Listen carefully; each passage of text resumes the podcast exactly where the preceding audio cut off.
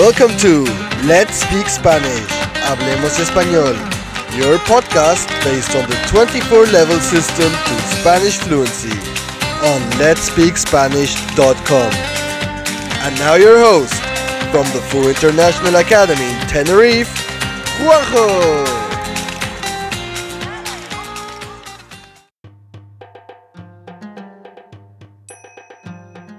Aladino y la lámpara maravillosa.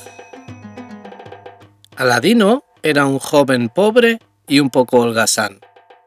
Prefería pasar sus días divirtiéndose con amigos y tomando el sol en lugar de buscar un trabajo para ayudar a su madre. Un día llegó un misterioso mago a casa de Aladino y dijo que era el hermano de su padre que había muerto hacía cinco años. Aunque ni la madre ni el joven habían escuchado nunca hablar sobre él, el astuto mago logró ganarse la confianza de la madre de Aladino. El mago la convenció y le permitió llevarse a su hijo a otra ciudad para enseñarle un oficio. Cuando estaban en la ciudad, lejos de la madre de Aladino, el mago le pidió al joven un favor. Tenía que acompañarle a un lugar fuera de la ciudad para hacer un trabajo. Aladino, no continúes trabajando. Ven conmigo, que necesito tu ayuda. Cuando estaban en medio del desierto, el mago encendió un fuego. Echó unos polvos con un olor extraño y pronunció unas palabras incomprensibles. La tierra se abrió de repente y apareció una gran roca cuadrada con un anillo de bronce en el centro. Aladino intentó escapar, pero el mago lo detuvo y le dijo, No te vayas, quédate. Debajo de esta piedra se esconde un tesoro magnífico. Solo una persona de corazón puro podrá cogerlo. Y tú, Aladino, eres un joven bueno. Entra, coge el tesoro y no salgas hasta que lo tengas. Sin poder creer lo que estaba sucediendo, Aladino cogió el anillo de bronce y levantó la roca sin ningún esfuerzo. Debajo vio una larga escalera que conducía hacia el interior de una cueva. El mago le explicó, Baja las escaleras, verás a tu alrededor relucientes tesoros de oro y plata. Pero no los toques. Si los tocas, morirás al instante. Sigue caminando y llegarás a un jardín mágico donde podrás recoger los frutos extraordinarios de sus árboles. Después del jardín, llegarás a una terraza donde encontrarás una lámpara de aceite encendida. Apágala. No tires la lámpara. Tira el aceite. Escóndela en tus ropas y tráemela. El joven bajó las escaleras, cruzó las salas repletas de tesoros sin tocar nada y llegó al jardín. Los extraordinarios frutos eran piedras preciosas, pero a Aladino le parecieron solo cristales de colores. Cogió unos cuantos porque pensó que eran muy bonitos. Siguió su camino hasta la terraza y cogió la lámpara.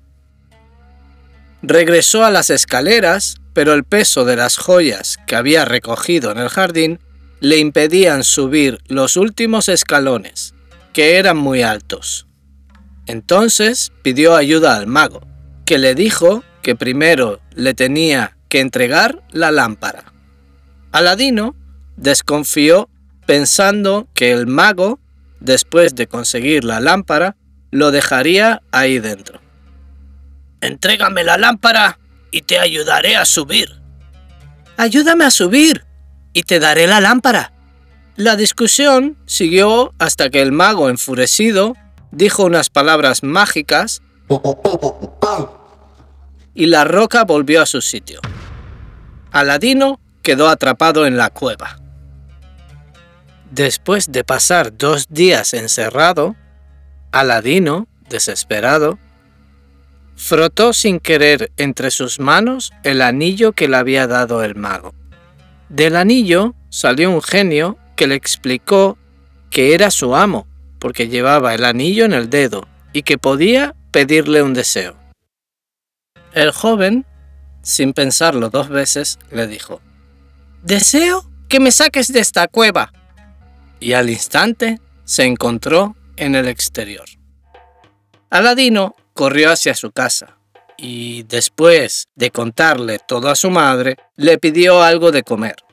La madre le explicó muy triste que no había comida ni dinero para comprarla. Entonces, Aladino se acordó de la lámpara y se le ocurrió venderla en el mercado. Pero antes pensó que debía limpiarla y con un paño viejo comenzó a darle brillo a la lámpara. Entonces salió otro genio de la lámpara que repitió las mismas palabras que el anterior. Soy el genio de la lámpara, y tú, que eres su dueño, ahora eres mi amo. Pídeme lo que quieras y cumpliré tus deseos. Aladino le dijo al genio, Deseo que me traigas comida suficiente para mi madre y para mí. En ese momento aparecieron platos de plata y oro repletos de exquisitos manjares. Aladino y su madre comieron felices hasta terminar la comida. Desde aquel día, gracias a la ayuda del genio, el joven y su madre llevaron una vida sin problemas. Pero Aladino no perdió la cabeza y se comportó responsablemente. Abrió una tienda de telas en la que trabajaba muy feliz. Aladino y su madre vivieron con discreción, sin llamar la atención, para proteger el secreto de su lámpara maravillosa. This podcast belongs to the 24 level system to Spanish fluency. To get more information and the full transcript of this episode, head over to our website at letspeakspanish.com. Thank you for listening and hasta la próxima!